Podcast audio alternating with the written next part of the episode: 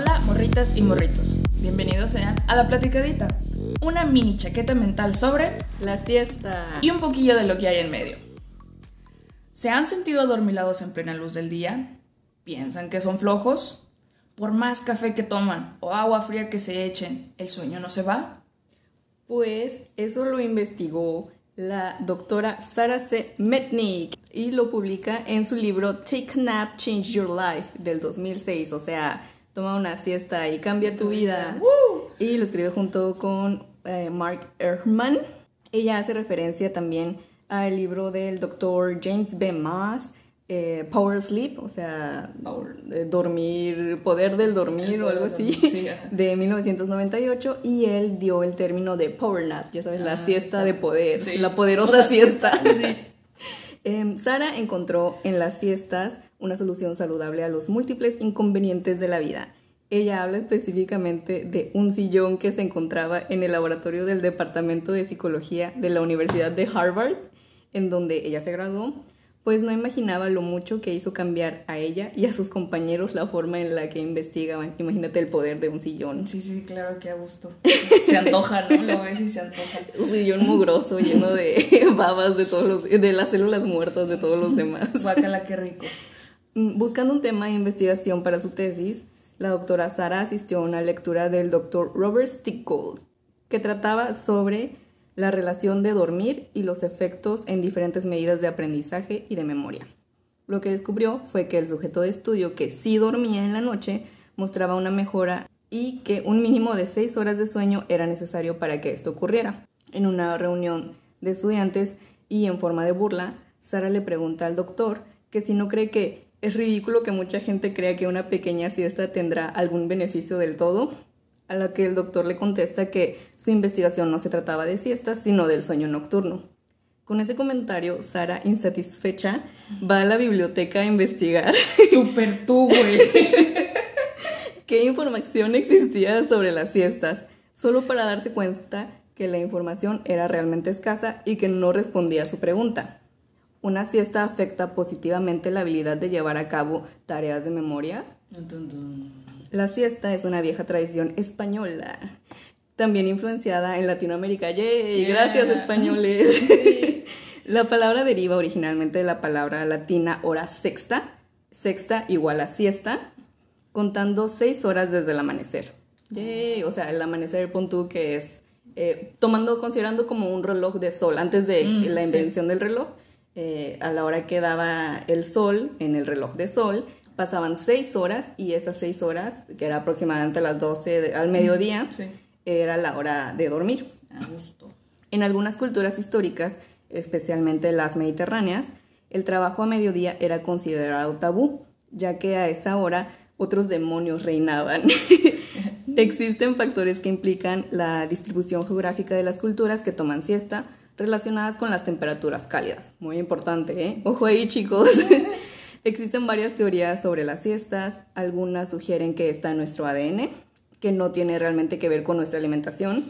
Y también, nuevamente, sobre los ritmos circadianos. ¿Los recuerdan? Los Sí. vimos en la depresión estacional. Así es. La verdad es que hay mucho campo de investigación al respecto. Pero continúo platicándoles. El sueño nocturno o de siestas se compone de ciclos de sueño eh, de aproximadamente 90 minutos y de cuatro fases cada ciclo. Una siesta puede durar entre 5 minutos y 3 horas. Uh. Y puede incluir los ciclos completos de sueño o solo algunas fases. La primera fase son los primeros 2 a 5 minutos. La fase 2 dura 30 minutos, en donde la temperatura corporal baja, los músculos se relajan y la respiración y el ritmo cardíaco se vuelven más regulares. Tus neuronas se encienden simultáneamente, creando ondas de actividad que se extienden a través del córtex, Trini, Sí. marcadas por explosiones rápidas de actividad neuronal llamadas usos de sueño. Ahora sí sé de qué estás hablando porque yo también leí. Me fascina, me fascina. Yes. En la fase 3, o la del sueño profundo, que es la que decías, ¿qué es esto? es en donde el movimiento de ondas incrementa conforme las neuronas se conectan. Dura de 20 a 30 minutos y es donde duermes más profundo. Ya saben, donde ya estás babeando. En ya... los brazos de Morfeo. Sí, no sabes qué está pasando. Puede haber una balacera y tú ni en cuenta. Aquí encontramos el sueño REM, que dura de 10 a 20 minutos en una siesta. En este el cerebro se vuelve más activo, casi como cuando estás despierto, y cuando termina se ha completado un ciclo de sueño. La, duración de las siestas desde que, oye, pero ¿cuánto tiempo debo tomar mi siesta? ¿no? Obviamente esto depende de, tus necesidades, de cuánto tiempo tienes disponible y de qué es lo que estás buscando. Sí. De una siesta de 20 a 30 minutos no llega al sueño profundo de la fase 3, lo cual facilita que nos despertemos. De 30 minutos, por ejemplo, si se llega a la fase 2 de sueño y en esta fase se asocia con la potenciación a largo plazo. Se cree que este proceso fortalece la sinapsis entre las neuronas, el cual es esencial para el aprendizaje. Una siesta de 30 a 60 minutos tiene los beneficios de la fase 2 y también alcanza el sueño profundo de la fase 3, en donde varias partes del cerebro trabajan juntas y transfieren información de la memoria a corto plazo a la de largo plazo lo que estabiliza y fortalece la memoria a largo plazo, conectando las neuronas en uso, uso con H del uso, con ondas lentas. La fase 3 es la más difícil de despertarse. Esta siesta puede traer beneficios cognitivos, los cuales a menudo no surten efecto hasta después de 15 minutos de despertar. Y una siesta de 60 a 90 minutos ya entran en la fase REM. Eh, durante REM, la corteza prefrontal del cerebro que es la responsable del control de inhibición y la cognición, se vuelve mucho menos activa. Algunos investigadores han planteado que esta combinación produce sueños extraños durante la fase REM. La disminución del control de inhibición y cognición puede causar esas asociaciones y gracias a la amígdala, estas asociaciones pueden ser sobre temas cargados de emoción. Algunos investigadores creen que esta fase podría ayudarnos a hacer conexiones innovadoras entre ideas al despertar. Es como, oh, yeah, tengo una gran idea. El poquito, ¿no? Ajá. La actividad cerebral en REM está más cerca del despertar, o sea que podría ser más fácil despertar en REM que en la fase 3, aunque la siesta sea más larga. Ahora, la hora del, la hora del día también es importante. Eh, la necesidad de sueño de la fase 3 incrementa durante el día. Eh, si tomas una siesta más tarde, puedes perder la cantidad de sueño necesaria para dormir en la noche, pero esto no pasa en el sueño REM. Los periodos más largos de REM ocurren en la mañana, las de mediodía tienen partes iguales de REM y de sueño profundo, y las de la tarde contienen más sueño profundo. Y también encontramos que hay como una división entre los beneficios cognitivos de las personas que sí toman siesta, que las que no la toman y algunos investigadores creen que podía deberse a que los que toman siesta duermen más ligero y pasan fácilmente por las fases de sueño, mientras que, no las, mientras que las, los que no las toman duermen más profundo cuando toman una siesta y se sienten adormilados después. Por eso cuando no tomas una siesta, no, no eres como un constante seguidor de las siestas y llegas a tomar una siesta por alguna razón, cuando despiertas, despiertas como con más sueño y más cansado. Porque eh, como que te interrumpes, ¿no? Porque no es el sueño completo al que estás acostumbrado. Así es. Y esta fue mi platicadita, Trini. excelente. Y bueno, yo me di cuenta de que existe una línea borrosa entre la creatividad y los sueños. Eh, sé que estamos hablando de la siesta, pero si tomas una siesta REM, puedes llegar a soñar. Sí. Entonces, a veces pareciera como un truco de magia en donde de la nada aparecen soluciones a problemas en medio de un sueño. Y también tendemos a llamar creativas aquellas representaciones extrañas o descomunales de la realidad, esas que parecen sacadas de nuestros propios sueños. Lo que, por ejemplo, Remedios Varo, Leonora Carrington, lo que hablábamos en el de antiestética, como que todas esas cosas parecen sacadas de un sueño. Sí. Entonces, ¿qué pasa cuando accedemos al poder del cerebro durmiente en medio del día? Eh, como bien Daniela nos platicó esta, de los beneficios y ciclos del sueño, consolidación de la memoria, aumentar la velocidad para procesar la información adquirida o investigar la posibilidad de soluciones alternativas, también hay beneficios creativos y artísticos en el dormir. Yay. Para empezar vamos a definir como en este episodio la creatividad, ya ves que es como muy amplia y está disfrutado de una variedad de definiciones y construcciones, pero su significado central es la capacidad de tomar piezas de información existentes y combinarlas en formas novedosas que conducen a una mayor comprensión y sugieren nuevos comportamientos y respuestas. Eso es ser creativo, realmente. Pensar fuera de la caja. Por ejemplo, Homero, que escribió La Iliada. Ajá, la Iliada, eh, creía que el poeta tenía algún conocimiento especial que le habían dado los dioses. Eh, que es otro también poeta, eh, pensó que las musas otorgaban una gracia que permite a algunos hombres convertirse en poetas. Rank, que es otro pensador, vio al genio como estrechamente ligado al de una musa, que representa e idealiza al ser, o sea, es una persona, nuestro yo ideal, ¿no? Eh, Dios. Soy Dios, con el que el artista mantiene una intensa relación privada con respecto al proceso creativo. La monografía de Acevedo escribe, describe que los artistas de Gola afirman que su trabajo artístico proviene directamente de las imágenes puestas en sus mentes por espíritus guías, que son mitad diablo, mitad, mitad musa. Y todo esto se los menciono porque a menudo se informa que el acceso a las musas es a través de los sueños. Entonces, ¿Cómo son los sueños de las personas creativas? Suelen tener más imágenes poéticas, hay imágenes prosaicas. Imágenes prosaicas serían como tú lavando los trastes o algo así. y pues una imagen este, poética, no sé, un dragón, un castillo, lo que sea. Eh, las imágenes que tienden a ser oscuras o sobrenaturales, cuando estemos tal vez teniendo una pesadilla o algo con un tono más sombrío, tienden a ser más dramáticos. Entonces, eso es lo que terminan representando después en sus piezas. Ellos suelen soñar con colores más vivos e intensos, porque tienen más eh, sensibilidad a esas cosas, y sus sueños tienden a tener la estructura de un cuento corto. O sea, somos más propensos a conectar los puntos. Y eso es la creatividad a fin de cuentas, ¿no? O sea, cierta información, la conectas y dices, ah, estoy hablando desde un artículo donde hicieron una investigación con 12 artistas de diferentes pintores, poetas y así, donde a lo largo de un mes empiezan a registrar sus sueños y la conclusión es que parece que la mayoría de los artistas de este grupo utilizan sus sueños principalmente para comprenderse a sí mismos con mayor profundidad y su arte es principalmente una extensión de ellos mismos, entonces tiene como esta correlación, ¿no? Sí, al final de cuentas los sueños son parte de, de, lo que vives en la realidad y son como de tu subconsciente, ¿no? Sí, de tu subconsciente.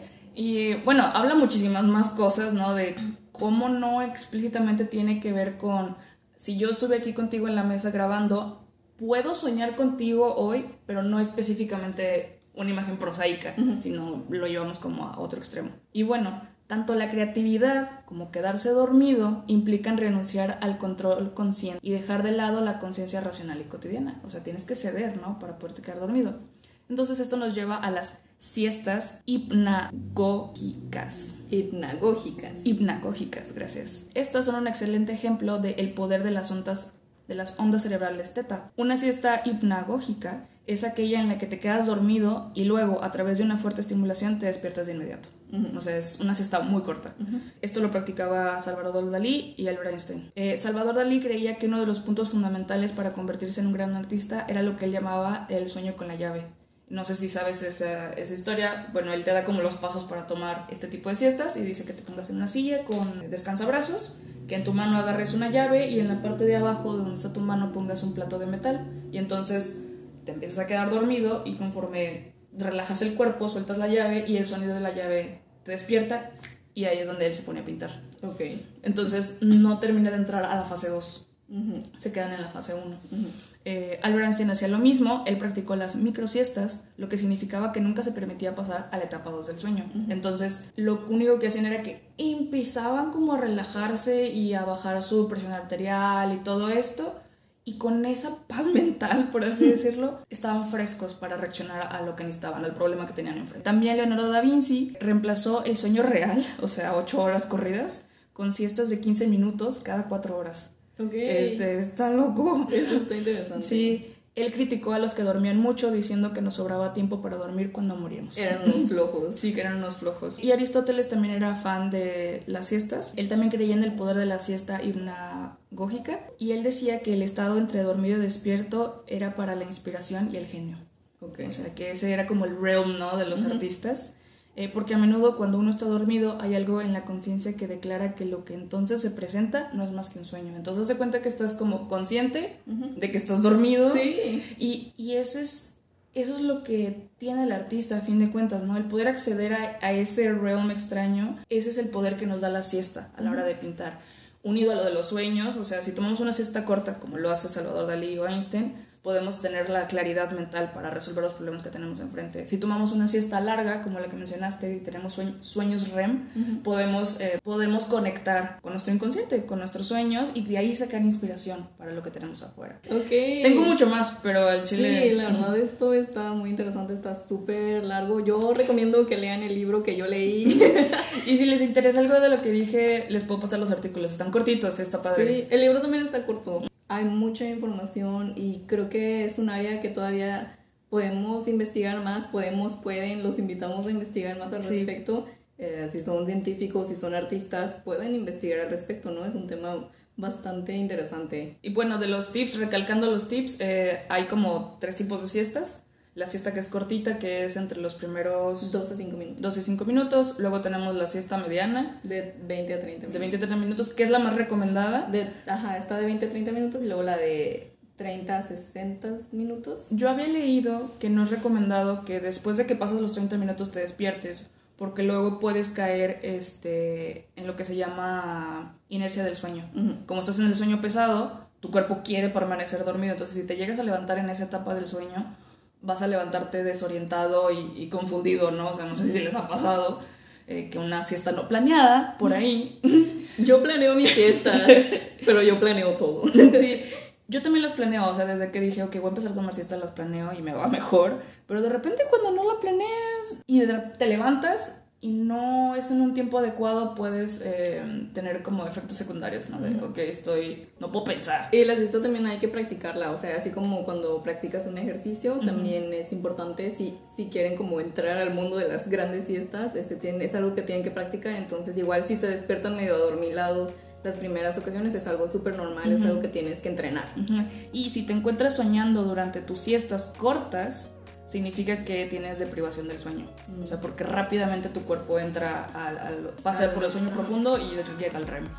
este, entonces la siesta efectiva es tanto un arte como una ciencia. Compártanlo y tomen su siesta. Acuérdense de seguirnos en nuestras redes sociales que son arroba platícame está en Twitter y arroba platícame punto está en Instagram. Sí. Y también pueden eh, buscarnos por YouTube como Platícame esta. Recuerden suscribirse y compartir y darle like. like y follow y todo, sí. Esto fue Platícame esta. ¡Uh!